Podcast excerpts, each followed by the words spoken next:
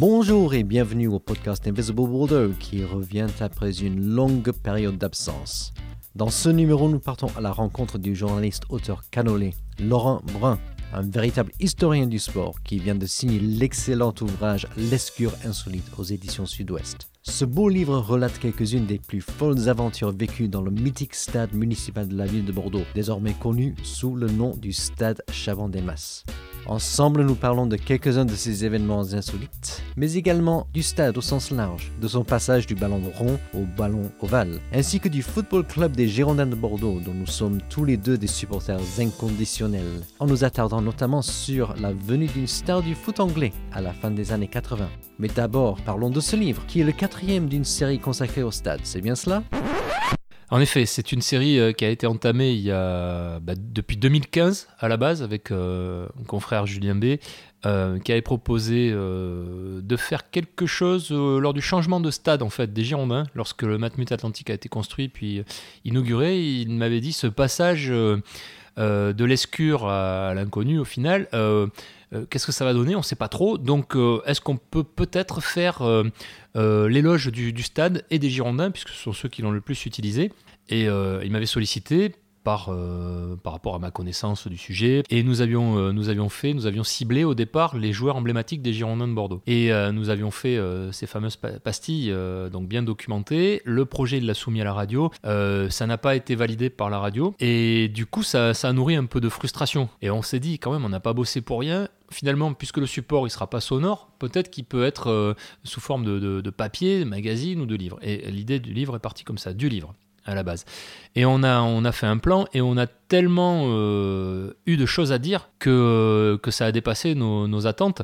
Et on s'est dit, bon, il faut quand même qu'on trouve un éditeur, qu'on a trouvé, en l'occurrence avec euh, les éditions Sud-Ouest. Il n'empêche que sur tout ce que l'on avait fourni comme texte, les éditions Sud-Ouest ont, jugé bon d'en de, prendre certains et pas d'autres. Et on s'est retrouvé avec une, une manne d'articles, de, de contenu, de témoignages et on s'est retrouvé avec, euh, avec trois chapitres ou quatre que, que les éditions Sud-Ouest n'ont pas, euh, n'ont pas voulu éditer, un choix qui était le leur aussi et qui est le premier livre que nous avons sorti nous-mêmes en auto-édition, qui s'appelle euh, les, supporters. les, supporters. voilà, fabuleuse aventure des supporters girondins à Bordeaux. Donc nous avions, nous avions signé avec Sud-Ouest, mais euh, comme ce contenu-là n'avait pas été retenu, on l'a sorti en 15 jours, et euh, on a eu l'appui aussi des associations de supporters, des gens qui nous ont suivis, et c'est vrai que quand Sud-Ouest a vu ce livre-là, ils se sont dit, ah ouais, c'est pas mal quand même, c'est pas mal, donc on, on, va bien bosser. Et du coup, on a fait deux livres supplémentaires, donc L'escure, le rendez-vous des légendes, où il y a un volet historique, patrimonial concernant le parc Lescure, le premier parc Lescure construit en 1924, qui était le plus beau stade de France avec Colombe euh, et presque même d'Europe, qui a été détruit, qui n'a pas survécu à la crise euh, économique de 1929, et le parc Lescure qu'on connaît aujourd'hui, qui a été inauguré en 1938. Donc volet patrimonial, volet sportif, on a fait euh, bon, les, joueurs qui nous paraissaient les plus emblématiques de la période et du club, en partant des années 30 jusqu'aux années 2015-2020. Bah, et 2020, c'était déjà le Matmut. Et vu toute la somme de travail qu'on avait fourni, on s'est dit on peut encore faire un livre. Donc là, c'est euh, l'escure 80 ans d'histoire de sport et d'événements, où on va un peu plus loin que le football. Et là, on parle d'événements, euh, voilà, concerts, culture, euh, autres sports, euh, Lidl Nice, voilà. On s'était dit, pourquoi pas aussi faire, ça c'était mon idée, faire quelque chose un peu plus insolite, peut-être moins centré sur les Girondins, mais sur ce que les gens ont à dire d'incroyable, quoi, de vraiment insolite, de pas peu connu, euh, il y a des choses qui ont été relatées à l'époque, il y a 60 ans, mais dont on n'a plus jamais entendu parler. Et euh, voilà, la, collaboration s'est terminée euh, entre nous, mais moi j'ai suivi mon, projet et j'ai vu que j'avais beaucoup de matière et je suis parti là-dessus et je regrette pas parce que c'était vraiment sympa et, et, je précise que je n'ai pas écrit ce livre sous drogue ni sous alcool parce que si vous l'avez lu ou si vous avez prévu de le lire, je peux vous garantir qu'il y a des moments où on se demande si tout ça est bien arrivé, mais je vous dis que oui et il n'y a pas de psychotrope. il, y a, il y a des choses et je suis très euh, très sincère par rapport à ça. Il y a des sujets que je ne connaissais absolument pas avant de rédiger ce livre, euh, notamment des sujets incroyables comme euh, le volet judo qu'il y a dans ce livre et le, volet basketball. Les Girondins de Bordeaux, oui, il y a des choses hyper insolites et on en reparlera par rapport notamment au vécu des gens dans ce stade et dans le tunnel de l'Escure, qui est quand même, rien qu'à lui, lui seul, une histoire insolite. Je, moi, ce qui m'a marqué vraiment, c'est le, judo, puisque à travers la petite histoire de ce qu'ont vécu certains sportifs à l'Escure, on bascule dans la grande histoire du judo mondial. J'ai beaucoup travaillé avec l'association Préservons l'Escure aussi. on est parti d'une petite photo de, quelques, de quelques centimètres, 5-6 centimètres, où il y a trois garçons immenses qui tapent des paniers au basket sur l'annexe de l'escure. On reconnaît très bien l'escure et je me suis dit mais c'est quoi ces basketteurs? Qu'est-ce qu'ils ont venus foutre là quoi? Et en fait euh, Sébastien euh, Renault notamment qui est, président de l'association Préservons l'escure m'a dit ce sont pas des basketteurs, ce sont des judokas. Et qui sont ces judokas et qu'est-ce qu'ils viennent faire là? Et en fait il se trouve que dans le dojo euh, parce qu'il y a quand même un dojo à l'escure aussi, on, a, on a un maître qui s'appelle Michigami, un maître du judo japonais, une sommité internationale qui est venu donner des cours à Bordeaux, enfin en Europe, mais à Bordeaux, et qui a, monté une école, qui est devenue aussi, euh, on pourrait dire, c'était peut-être pas comme ça à l'époque, euh, consultant ou conseiller technique de la fédération euh, néerlandaise de judo. Et ces garçons-là sont des judokas néerlandais. Il les a fait venir à Bordeaux, d'où le, petit instant de décontraction à l'escure où ils tapent des paniers. Et ces types-là, il les a formés. Lui a vu a décelé dans ces mecs-là un potentiel incroyable. Mais c'est le seul, hein, je crois, au monde qui a vu ça, parce que ces garçons étaient de conditions modestes, ce qui était euh, très mal vu aux Pays-Bas, euh, notamment les métiers manuels à l'époque. Et euh, il a dit, alors c'est Gessink notamment, Essing, Gessink et Ireland, ces trois, ces trois judokas, il a dit, moi je vais les former et on peut en faire des bons compétiteurs. Et ils sont venus se former à l'escure, et, et, là, je raccourcis le propos. Ces mecs-là, ils ont mis une raclée monumentale aux Japonais, chez eux, au Japon, pendant les Jeux Olympiques. C'est la première fois que dans leur sport roi, ils se font battre et en plus chez eux. Et j'ai trouvé cette histoire géniale. Et, je me suis dit vraiment de la petite, on bascule dans la grande. Et du coup, je suis parti sur euh, des portraits de ces, de ces judokas-là. Euh, leur vie, leur œuvre sont devenus des stars planétaires. Ils ont fait des films promotionnels, du cinéma, euh, ils ont fait du catch. Enfin, c'est devenu. J'ignorais totalement cette histoire-là. Voilà. Et ça, ça vraiment, c'est l'ADN de ce livre. Au-delà de ce qu'on disait sur les Girondins ou autres, et les basketteurs des Harlem Globetrotters qui sont venus aussi sur deux jours d'exhibition à Bordeaux, enfin à l'Escure et au Bouscat. Et on a une magnifique photo où ils sont en, action euh, sur la plaine des sports annexes. Et voilà, et juste pour terminer ça, les, les basketteurs, euh, c'était des, types euh, pareils, hein, du calibre de ces judokas, mais du calibre de Michael Jordan ou Shaquille O'Neal. C'est des mecs qui ont été au Hall of Fame du basket, des stars incroyables. Et moi j'ai rêvé quand j'ai consulté ces archives, ils m'ont fait rêver, ces mecs-là. Je connaissais les Harlem Globetrotters quand j'étais petit. Je les voyais à la télé en dessin animé, en exhibition, dans Scooby-Doo. Euh, je les voyais sur les, les, flippers, les machines. Voilà, vraiment, euh, il y avait plus de machines euh, de flippers à l'époque au café du coin chez moi avec les basketteurs qu'avec les footballeurs. quoi. Et, et, voir que ces types, ils sont venus à Bordeaux, notamment managés par Jesse Owens, aussi, hein, qui est quand même euh, une légende du sport et qui a quand même fait quitter la tribune euh, à Adolf Hitler lors des Jeux Olympiques de Berlin en 36 parce qu'il était noir et performant, 4 médailles d'or si je ne me trompe pas.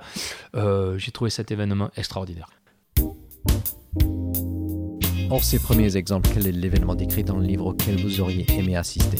Au match des Girondins euh, contre l'équipe de France en 1966, ce qui se faisait même à l'époque hein, des années 80. Juste avant la Coupe du Monde. Juste avant la Coupe du Monde, où le sélectionneur de l'équipe de France euh, euh, avait ciblé les Girondins, c'était la meilleure équipe du pays avec le FC Nantes. J'aurais voulu voir ces joueurs-là parce qu'un sélectionneur, vous imaginez aujourd'hui, il y a des gens qui disent bon, on veut jouer contre les Girondins de Bordeaux en match de préparation pour la Coupe du Monde. Mm. Si on replace dans le contexte d'aujourd'hui, c'est insolite quand même. Hein. C'est des matchs qui étaient pris très au sérieux. C'était pas, très, un match au sérieux. Pas, un match de gala. Non, non, non, non, non, euh, pas un match de gala. Et à tel point que les Girondins ont mis en grande difficulté l'équipe de France. Et il a fallu euh, politiquement, euh, ouais, bon, ou diplomatiquement réguler la chose. Ça s'est bien passé. Ça a été une belle fête. Et, mais j'aurais bien voulu assister à ça parce qu'il y avait quand même des joueurs d'exception dans les deux camps. Je sais plus qui a gagné la Coupe du Monde. Alors, cette Coupe du Monde donc, qui, a été, qui a été volée, paraît-il, comme la Coupe du Monde en France hein, pour 98, puisque la légende dit que l'Angleterre a volé sa Coupe du Monde et que la France a volé sa Coupe du Monde aussi. Bon, euh, foutaise, on plaisante, ça c'est grave, ces accusations elles sont graves. Effectivement, c'était pour se préparer pour, euh, pour cette Coupe du Monde que l'Angleterre mmh. a gagné brillamment. Et le sélectionneur d'équipe de France avait, euh, avait deux, deux objectifs. C'était un, de pouvoir rivaliser avec éventuellement les Anglais, et deux, avec les Italiens en match de préparation avant la Coupe du Monde et peut-être même pour la Coupe du Monde parce qu'il trouvait que les Bordelais avaient le style des Italiens, c'est-à-dire euh, rugueux, euh, solide, défensivement hyper fort, mais c'était effectivement pour se préparer. Donc forcément, si c'est rugueux, on se prépare aussi à l'Angleterre et on rentre pas dans les clichés, mais c'est vrai, à l'époque, ça l'était encore plus. Et euh, voilà, il avait ciblé ce match, c'était pas du tout dû au hasard. Il y a un chapitre assez fabuleux dans l'Escure insolite où on revient sur la nuit passée par Denis Lerme journaliste euh, de Sud-Ouest, qui a campé dans le rond central. Donc ma question pour, pour vous, c'est si vous pouviez passer une, nuit sur le terrain où est-ce que vous planteriez cette tente Alors, je vais être moins spontané. Alors déjà, j'ai passé déjà une nuit. C'est vrai En, 4, ah, en 99, 98, 99, quand les Girondins ont gagné Ah. le titre, ils sont venus le fêter à 4h du matin, j'y étais. Ah, moi, j'y étais pas, mais j'étais au Parc des Princes un peu plus tôt. Ah oui, ah oui, oui. Donc c'était compliqué pour le transfert. Donc j'ai passé une partie de la nuit. Euh, pour répondre à votre question, si je tiens compte de ce qu'avait vécu Denis Lerme, je me mettrai pas dans le rang central parce que lui, il a eu quelques avaries. Il avait juste oublié que euh, L'arrosage. l'arrosage automatique pouvait se déclencher, donc il a pris une douche gratuite. Et journi- euh, Denis Lerme, journaliste émérite à Sud-Ouest, qui a eu la gentillesse de, de m'accorder un peu de son temps, puisqu'à l'époque, il faisait une série de, de reportages inédits, insolites. Euh, Lui, il a planté la tente sur la dune du Pilat, il a planté la tente, enfin, il a essayé de planter la tente sur la colonne des Girondins, ça s'invente pas aucun con, il a eu l'autorisation de la mairie de Bordeaux, et il a fait ça, et je me rappelle très bien quand il m'avait dit, j'avais l'impression, j'étais tout seul, on m'a laissé la clé, j'étais tout seul, je voyais les fantômes de Zidane, de Giresse, de Dugarry, c'était génial, mais j'avais juste pas pensé que l'arrosage automatique pouvait se, pouvait se libérer. Euh, moi, j'aurais planté la tente euh, dans un but. Je Dans pense dans un but. Alors peu importe virage sud ou virage nord, moi j'étais abonné pendant très longtemps au virage nord. J'ai vu beaucoup de matchs au virage sud parce que dans les années 80, lorsque les Girondins attaquaient côté virage sud, ben moi j'avais euh, j'avais entre 10 et, et 15 ans, on allait se mettre dans le virage sud euh, pour voir les buts. Et en seconde période, quand ils attaquaient virage nord, on avait la possibilité de passer sous la tribune de face Mhm. pour changer de camp. Donc euh, on voyait les buts de chaque côté, enfin condition qu'il y en ait, mais dans les années 80 il y en avait des buts pour les Girondins. Et donc je, je planterai les sardines en pensant à nos amis marseillais qu'on aime bien battre euh, dans les sardines de ma tante, euh, ouais, dans le but virage sud ou but virage nord. Et sinon, pour la meilleure vue Alors la meilleure vue, euh, ben, ça restait. J'ai eu la chance de tout faire à peu près. Euh, nous on était abonnés au virage nord haut, je veux dire en famille. Euh, J'ai vu beaucoup de matchs en bas, en pesage à l'époque, et y compris au virage sud. J'ai vu beaucoup de matchs en tribune d'honneur, en tribune présidentielle et en loge, parce que j'ai la chance euh, d'avoir côtoyé depuis mon plus jeune âge ben, des, joueurs euh, ou d'anciens joueurs ou des, membres de, la Fédé qui, qui habitaient à la Cano et que j'ai toujours connu, donc qui m'ont gentiment fait euh, participer à, tout ça d'un point de vue spectateur plus que supporter, parce que quand on est en loge, bon, on peut laisser exprimer sa joie, mais c'est plus compliqué. Et en tant que journaliste, j'ai fait aussi pas mal d'années en tribune de face. Donc, quoi qu'il en soit, meilleure vue, je dirais tribune d'honneur et tribune présidentielle. Au-delà du confort lié au rang, tribune de face, on avait le soleil dans les yeux. Virage nord, virage sud, c'est une vision sympa, mais c'est pas la même, puisque c'est une vision plus oblongue, plus ovale. Mais euh, euh, tribune d'honneur centre ou tribune présidentielle, on est bien, on est à l'abri, il n'y a pas de soleil. Et euh, là, je pense que c'était là le, le mieux.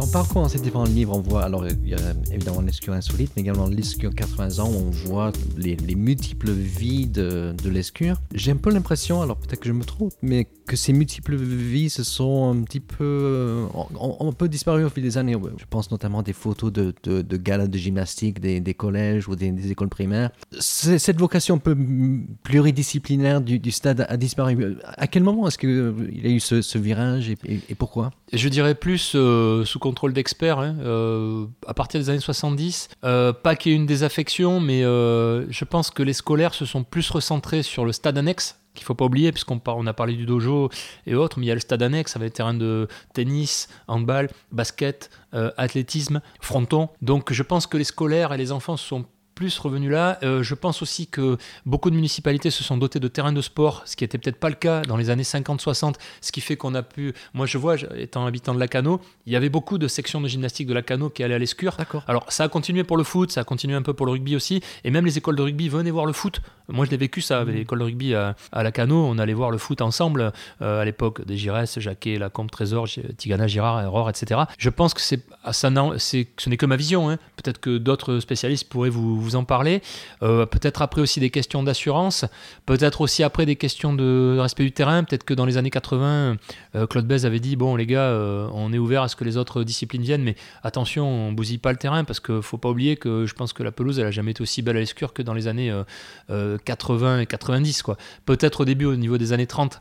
Il faut pas oublier que la, la meilleure pelouse dans les années 80 et 90, c'était Bonal, à Sochaux, et que la- l'autre meilleure pelouse de France, c'était, l'Escure. Peut-être qu'il y a une restriction à ce niveau-là. Je, je pense que c'est peut-être plus une question de, de mode, de normes et d'infrastructures qui se sont développées ailleurs. Aujourd'hui, ce stade est-il vraiment devenu le stade de l'UBB Je pense, oui. Et tant mieux. Tant mieux parce que parce que j'ai pas eu trop trop l'occasion de revenir euh, à l'Escure. Euh, alors les matchs de foot, j'avais vu un, un Trissac Marseille en Coupe de France où Marseille avait gagné, hein, ça avait changé un peu. Euh, j'ai vu aussi le match de l'équipe de France féminine face à la Suède au niveau du football, les matchs aussi des légendes foot rugby. j'ai assisté aux deux, dont un qui est narré dans, dans ce livre, la première édition en 2019, et la couverture avec. Alors je précise, hein, c'est une vraie couverture, c'est mmh. pas un photomontage. Hein. Chabal poursuit bien Zidane. Le rugby à la poursuite du foot. Ça c'est une photographie de, des, des photographes de de, Sud-Ouest. Très belle photo. Euh, et je, si vous me permettez, j'en profite pour, pour souligner la qualité du travail euh, remarquable de Dominique Lelanne, photographe des Girondins de Bordeaux pendant, pendant des décennies, euh, et de son équipe, et de François Ducasse aussi, photographe de Sud-Ouest des Girondins de Bordeaux pendant les années 70-80,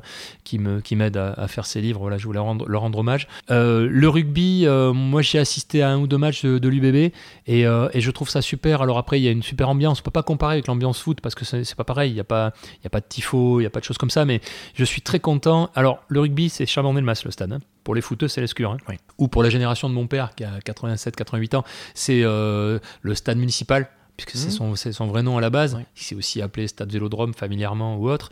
Euh, Parc Lescure, bon voilà. Euh, pour les rugbymen, c'est Stade Chabandelmas et, euh, et c'est très bien euh, qu'il se soit approprié ça. J'espère que ça continuera longtemps. J'ai vu dernièrement Laurent Marty qui disait que ça coûtait trop cher de venir au Matmut Atlantique, donc pourquoi pas faire une affiche ou deux, mais ils remplissent pas forcément toujours, même s'il y a toujours plus de monde au rugby au Matmut Atlantique que pour le football en général, ou en tout cas les Girondins de Bordeaux.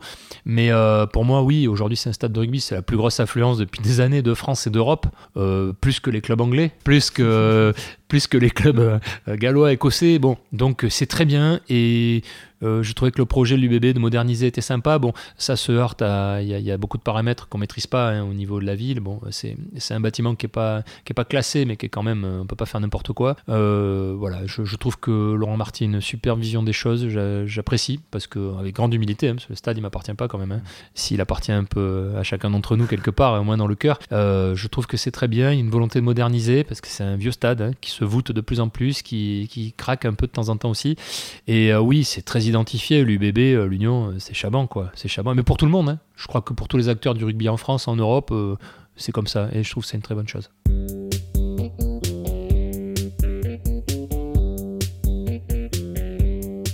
Et si on parlait scapulaire et mariné blanc, quelle est l'équipe des Girondins de Bordeaux qui vous a la plus marqué 1985. Bah ouais, parce que j'ai découvert, moi j'ai grandi avec ça. J'ai nos gamins aujourd'hui euh, qui ont moins de 10 ans, ils grandissent sans faire offense aux joueurs qui sont là, ils grandissent avec une équipe euh, euh, qui boite, quoi. Et même un club qui boite, donc qui retrouve un peu de stabilité, mais c'est pas suffisant. Donc moi j'ai grandi, j'ai grandi avec, avec j'en parlais tout à l'heure, avec Alain Giresse, quoi, avec Jacquet, Marius Trésor, Jean Tigana, Bernard Lacombe, Patrick Battiston, Garnot Ror, Né Girard, enfin tous, tous, tous, quoi. Et, et c'est extraordinaire, puisque puisqu'on gagnait, on gagnait tout le temps, quoi. Girondins gagnaient tout le temps.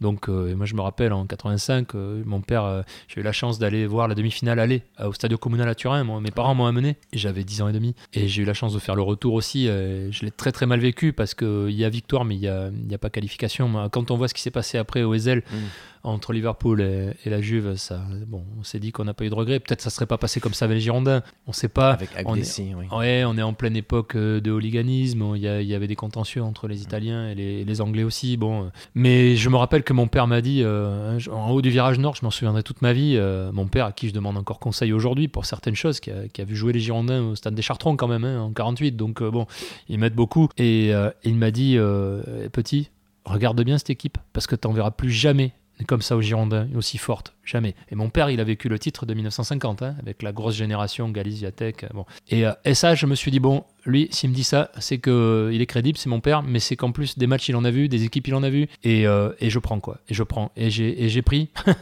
et j'ai pris. Alors bien sûr qu'on a on a revécu des choses extraordinaires en 96, mais on gagne rien avec la génération Zidane. on a vécu aussi avec la génération de Laurent Blanc, Gourcuff, Diarra, génial, mais on pouvait pas garder ces joueurs là, donc ils sont partis parce qu'il faut quand même rappeler que dans les années 80, aucun joueur bordelais n'est parti à l'étranger. Ils étaient tous courtisés et ils sont restés là quoi. Ces joueurs sont restés là. Ils ont refusé le Barça, ils ont refusé le Real.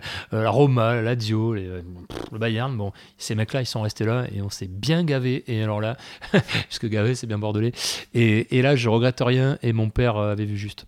Et dans ce célèbre tunnel si long qui a connu tant d'incidents entre joueurs des camps adverses, aux côtés de quel joueur de légende vous positionneriez-vous afin qu'on vous laisse tranquille? C'est une bonne question, j'adore. Je vais, si vous m'autorisez, je vais me faire tout petit et, et parler comme si j'étais un enfant l'enfant que j'étais quand je suis allé à l'Escure. Parce qu'aujourd'hui, je suis pas très costaud, mais euh, je, peux, je peux me défendre et, j'aurais bien aimé être à côté de garçons que j'apprécie énormément, comme David Gemali ou Franck Giorietti, que je connais, avec qui j'ai travaillé longtemps. Mais si vous me permettez, je vais basculer dans deux époques différentes.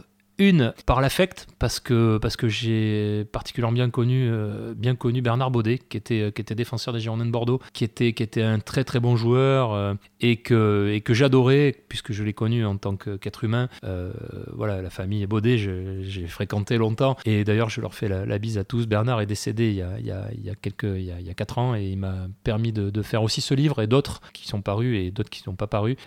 qui, d'ailleurs, je, je, lui dédie aussi cet ouvrage. Bernard, c'était un costaud, quoi fallait, pardonnez-moi, je vais être trivial, fallait pas le faire chier, Bernard. Et sur le terrain, euh, il avait parti, on en parlait, de la génération Artigas. Euh, voilà, donc lui, je sais que je sais qu'on m'aurait pas touché. Et puis un autre, puisque je parle des années 80, ben, euh, ben, deux autres, je me serais bien mis entre René Girard et Gernot Rohr. Et alors là, je sais que j'aurais eu deux boucliers et que même les compagnies de CRS, n'importe qui aurait pu venir, même l'arme atomique, je pense que je risquais rien. Voilà, parce que c'est ces gens-là qui m'ont fait rêver et qui n'étaient, excusez-moi, là encore, je vais être trivial, mais qui n'étaient, qui étaient tous sauf des bourrins. Hein. Tous les joueurs que je viens de citer étaient tous sauf des bourrins. C'était vrai, des vrais joueurs de football. Hein. Attention, rugueux certes, mais des vrais joueurs de football. Et, d'ailleurs, euh, pas forcément des joueurs qui ont cumulé tant que ça de cartons rouges. Euh, contrairement aux idées reçues. Et, Girard qui a marqué beaucoup de buts aussi, hein, qui était, euh, je sais pas si vous en souvenez, Tim, mais qui marquait des buts de 30 mètres en, en, volée ou en ciseaux. Et, je dis ça et c'est vrai. Et il y avait deux joueurs à l'époque qui défrayaient la chronique dans cet exercice-là. C'était Luis Fernandez qui joue au Paris Saint-Germain, euh, malgré un intermède au Matra Racing, et René Girard qui marquait des buts de loin en, ciseaux ou en bicyclette comme ça. je sais que j'aurais pu aller à la guerre avec ces, à la guerre sportive avec ces garçons-là. Et, si vous me permettez, dans le livre, il y a une anecdote livrée par Philippe Fargeon qui dit justement, hein, qui a pris Girard aussi, qui dit à l'époque les matchs de Coupe de France se jouaient euh, euh, en aller-retour. Et euh, ils avaient joué contre le club d'Alès qui était en, D2 à l'époque. Et Philippe Fargeon qui était un jeune joueur qui est arrivé comme une météorite dans le championnat de France qui arrivait de Suisse, qui marquait but sur but, qui était international, un vrai buteur. Et il s'était fait attraper à Alès par l'équipe de D2 et euh, il avait gardé quelques échymoses. Et au retour, euh, Girard lui a dit T'inquiète pas, ils vont pas te toucher, les mecs en face. Et il est allé les voir dans le tunnel, il les a chopés, il a chopé 3 ou 4 d'Alès. Il leur a dit Je vous garantis que si vous touchez le drôle, je vous démonte. Il a passé un match, euh, Philippe, il me disait un match hyper tranquille et Bordeaux s'est qualifié. Dossier clos. Alors, Bordeaux, Aquitaine, Nouvelle-Aquitaine, il y a énormément de liens de parenté entre, entre cette région, cette ville et mon Angleterre natale mais au Girondins, pas tant que ça. Aujourd'hui, on a Josh Maja qui a un peu de mal à se, se faufiler un, un chemin dans, dans l'équipe type. Mais euh, une, autre époque, il y avait Clive Allen qui avait fait un passage à, Bordeaux. Quel souvenir gardez-vous de, ce joueur que, moi j'ai beaucoup apprécié euh, dans les années 80 Ah oui, oui c'était, un très très bon joueur de foot euh, anglais. Et, dans les années 80, on a, parlé de la privation de Coupe d'Europe, ce qui était terrible pour ces joueurs qui n'avaient rien demandé. Mais le, phénomène de hooliganisme a été tel qu'il a fallu l'endiguer. Ça a été la solution choisie. On a des joueurs du Royaume-Uni qui sont venus jouer en France. On a Marc Atley, vous, vous prononcerez mieux que moi, Glenn Hoddle qui, qui sont venus à l'AS Monaco Eric Black aussi à, au FCMS, Mo Johnston euh, à Nantes, euh, euh, Ray Wilkins qui a joué au PSG, qui a pas fait très longtemps, mais ça symbolisait aussi le, la volonté des clubs français d'enrôler des joueurs pour du peut-être pas du long terme, mais du court ou du moyen terme. Il y, a eu, il y en a eu d'autres que j'oublie peut-être. Et les Girondins, la culture british, c'est pas péjoratif, c'est comme ça qu'on disait à l'époque, mhm. était très prégnante. D'abord parce que Bordeaux et l'Aquitaine ont été anglaises et les gens ici sont restés très très fidèles à la couronne d'Angleterre euh, au Moyen Âge, puisque bon, la guerre de Cent Ans euh, a donné ce qu'elle a donné, Castillon-la-Bataille a scellé tout ça, et les Français ont gagné. Et, et, du coup, on a, on a quand même gardé ce flegme, parce que Bordeaux est une ville du Sud, mais je ne sais pas ce que vous en pensez, Tim, mais avec quand même euh, ce côté, je trouve, britannique, même si on est proche de l'Espagne, il y a une grosse influence euh, ibère aussi à Bordeaux, mais il y a quand même, euh, les Bordelais sont pas exubérants comme, comme les Toulousains, comme les Marseillais, encore une fois, c'est pas péjoratif, hein, je veux pas de guerre, hein, attention. Mais Claude Bèze et Didier Coécou notamment, et Aimé Jacquet, à l'époque, s'étaient dit, nous, on a une mentalité british, so british, et on aimerait justement que ça se retrouve dans, le, dans ce football, parce qu'il faut savoir que les différentes époques des Girondins Bordeaux, enfin notamment dans les années 30-40, euh, on a soit comparé le style des Girondins de Bordeaux euh, au style anglais, donc dans la finesse, dans la rugosité aussi, soit au style de football sud-américain, c'est-à-dire argentin euh, ou brésilien. Et, Claude Bèze voulait faire un gros coup Il voulait, euh, il voulait une star anglaise. Euh, D'ailleurs, il y a eu en 1987, quand le parc Lescure a été rénové, il a inauguré le stade euh, face à Everton, qui était Everton qui carburait à l'époque. qui carburait, c'était la meilleure équipe anglaise. Et d'ailleurs, dans, dans un de nos livres, on l'a rappelé, on a fait une page sur, sur cet événement-là. Et donc, ils sont allés superviser des clubs en Angleterre et ils étaient même sur Gary Lineker, qui a signé au Barça, si je me trompe pas. Exactement. Vous vous rendez compte quand même, concurrent du Barça sur le dossier quoi. Et ils ont jeté leur dévolu sur Clive Allen. Et, et Clive Allen, moi je l'ai vu hein. je l'ai vu jouer, j'ai quasiment pas loupé un de ses matchs. Et c'est fou parce que ce garçon, euh, on a dans le souvenir à peu près commun hein, euh, euh, d'un passage mitigé, même presque pas bon. Sauf que je me suis replongé là-dedans et j'ai écrit sur Clive Allen. Alors je vous dirai pas tout parce que ça sera pour un prochain ouvrage. Euh, donc c'est écrit déjà et je peux vous dire que son passage au Girondin, il a été plutôt bon, plutôt bon en termes de statistiques, contrairement même aux souvenirs que j'en gardais. Alors je pense qu'on attendait encore plus. Alors peut-être que le fait que Mark Atley et Glenn Hoddle aient régalé la S Monaco aussi euh, avec des joueurs euh, de classe vraiment internationale et mondiale parce que Glenn Hoddle c'était un joueur qui avait un style de jeu plus peut-être euh, latin. Donc euh, nous, c'était super. Il avait beau jouer à l'Est Monaco. Moi, je regardais ce garçon. euh, ils sont venus. Et Clive Allen a répondu favorablement euh, aux Girondins. Il faut savoir qu'à l'époque, les Girondins de Bordeaux, c'était l'esprit anglais aussi, jusque dans la tenue. hein. C'était le costume. euh, moi, je peux vous dire, j'en ai parlé une fois avec Gaëtan Huard. Il m'a dit euh, nous, on en venait jouer avec l'OM, on était des clochards quoi à côté. Il m'a dit on arrivait, les mecs de Bordeaux, ils étaient en costard de la tête aux pieds, tous le même sac de sport. Nous, on arrivait avec nos survêtements, c'était même pas les mêmes. Il dit quand on a vu ça, mais ça c'était l'esprit girondin. L'esprit girondin, il était, il était teinté de, euh, d'Ang- d'Angleterre quoi. Et, et le passage de Clive Allen, il a été bref, mais il a quand même été bon. Et après, bon, euh, les Girondins ont aussi euh, choisi un autre joueur irlandais qui était George O'Boyle, qui a très très peu joué. Et puis la, mode s'est un peu estompée. Voilà, il y a eu des joueurs d'autres nationalités. On a eu beaucoup d'Allemands aussi pendant, les années 80 aux Girondins. Il y a eu Rohr, il y a eu Müller, Memring, euh, euh, Manfred euh, Klaus Alofs, voilà, des joueurs néerlandais aussi. Voilà, ça a été une mode, mais euh, il y avait quand même ce, ce spirit euh, qui était euh, Girondin Spirit, qui était quand même euh, évoqué souvent par, par Claude Bèze et son, et son staff. Et c'est vrai qu'il n'a peut-être pas donné ce qu'on attendait, mais est-ce qu'on n'attendait pas un peu trop Je pense que si. What's next? Quels sont les projets à venir? Alors des projets, j'en ai, j'ai, j'ai- j'ai- je vais vous le dire, hein, j'ai deux trois, deux, trois ouvrages qui sont déjà quasiment écrits sur des choses qui sont passées à l'escure. Alors ça sera sûrement sur un- sous un autre prisme. Et j'attends d'avoir encore pas mal de, de documents pour parachever tout ça. Et là, je suis plus sur l'écriture de la finalisation d'un livre de surf sur l'histoire du Lacano Pro, où il y a des Britanniques qui ont gagné aussi. Euh, Lacano Pro, notamment Martin Potter, euh, voilà, qui a été naturalisé. euh, Il était sud-africain. Bon, ça a été, ça a été un super, un super surfeur qui a gagné le Lacano Pro. Donc je suis en train de fi- finaliser ça. Euh, donc là, je vais laisser le ballon rond pour la, pour la planche de surf, mais euh, le ballon rond, le ballon ovale aussi, je vais y revenir dans, pas très longtemps et je manquerai pas de vous le faire savoir. Un grand merci à Laurent et félicitations à lui, ainsi qu'aux éditions Sud-Ouest pour ce beau livre L'escure insolite que vous trouverez sans mal en librairie, tout comme les autres ouvrages de cette série chez le même éditeur, L'escure et les Girondins et L'escure 80 ans. Quant au podcast Invisible Bordeaux, n'hésitez pas à vous abonner via la plateforme de votre choix afin de ne pas rater de futurs épisodes et pour écouter les numéros précédents. Vous pouvez également suivre Invisible Bordeaux sur Twitter, Facebook, Instagram et YouTube. Et il y a désormais plus de 10 ans de dossiers, récits et reportages à parcourir sur le blog que vous trouverez en cherchant sur le moteur de recherche de votre choix, Invisible Bordeaux, ou pour les pages en français, le Bordeaux Invisible. Bye for now!